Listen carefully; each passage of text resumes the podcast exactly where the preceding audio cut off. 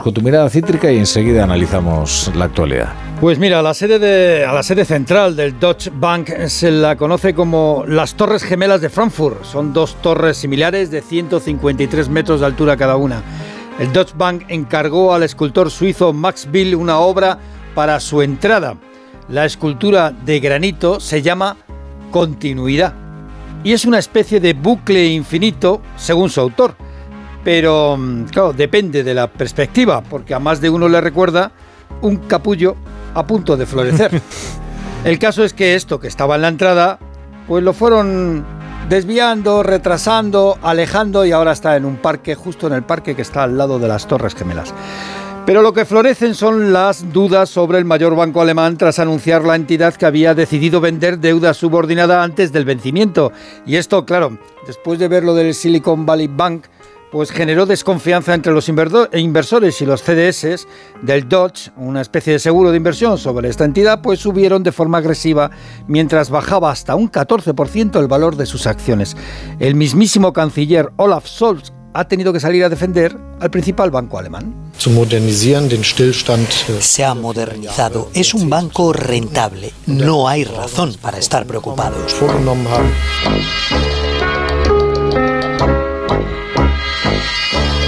Pues mira, una vez más, el orden del día del Consejo Europeo ha saltado por los aires y los jefes de Estado y de Gobierno han tenido que dedicarse a la crisis financiera. Lagarde reclama a la Unión Bancaria mientras el resto de los, de los bancos europeos se ven contagiados y también caían. Las bolsas lo reflejaban. La española pues hoy ha retrocedido un 2%. Bueno, y antes ya nos referíamos a la reforma de las pensiones y ese informe de la IREF que cuestiona en profundidad esta reforma de Escriba. La IREF considera que no garantiza la sostenibilidad del sistema, pero bueno, y, cosas peores, como que va a incrementar el déficit, como que la deuda se verá La deuda se va a disparar.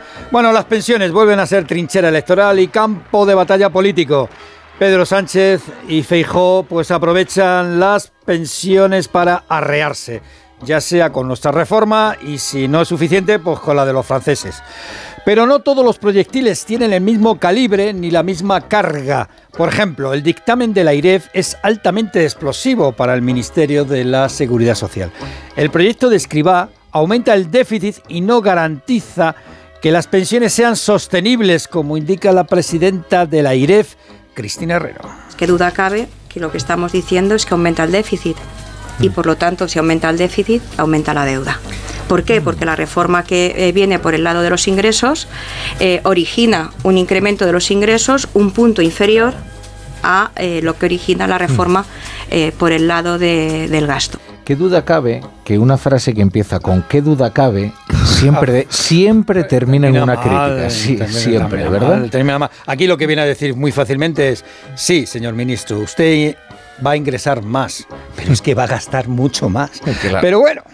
El ministro Escriba intenta esquivar el golpe de la institución que él creó y que desarrolló, la IREF. Afirma que la IREF no ha tenido en cuenta todos los elementos para su análisis, vaya, como por ejemplo la reforma laboral claramente es un, escenario que está ya muy superado y que ellos mismos plantean escenarios alternativos. En cualquier caso, en, horizontes tan largos, pues incluso son desviaciones manejables, pero es que ya le digo, hay otros escenarios en la IREF que prácticamente son el escenario que hemos manejado nosotros.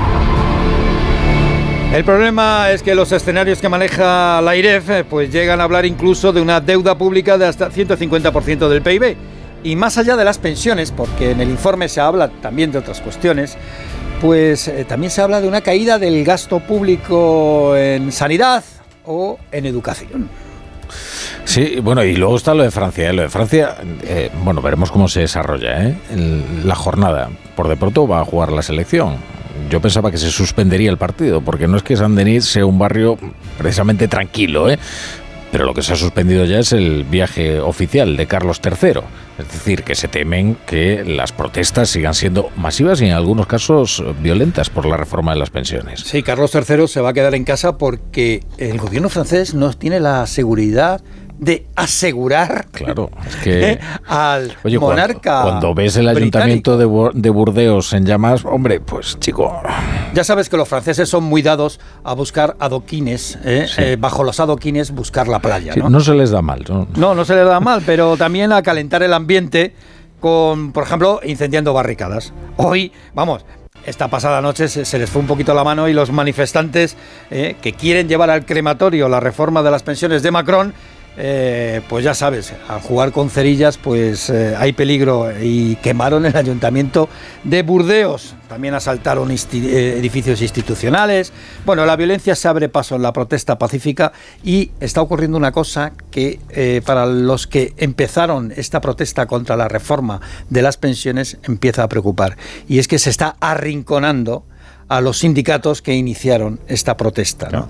Eh, veremos cómo termina todo este proceso y veremos después la reacción, porque todas estas cuestiones de péndulo, pues ya sabes, nunca terminas muy bien sabiendo hacia dónde van.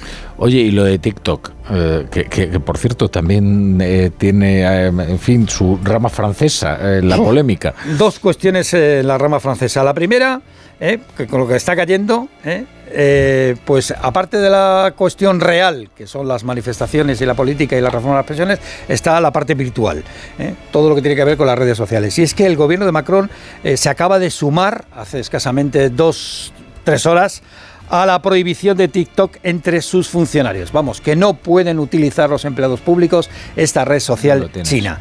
La red social china se ha convertido en el centro de otra polémica con la llamada cicatriz francesa, una absurda moda de autolesión entre los jóvenes. Esto cuando en Estados Unidos, pues eh, cada vez más se considera TikTok como una amenaza inminente. En España lo que deja lesiones, no al estilo francés, pero sí que lesiones en el bolsillo de los ciudadanos es la inflación, ¿eh?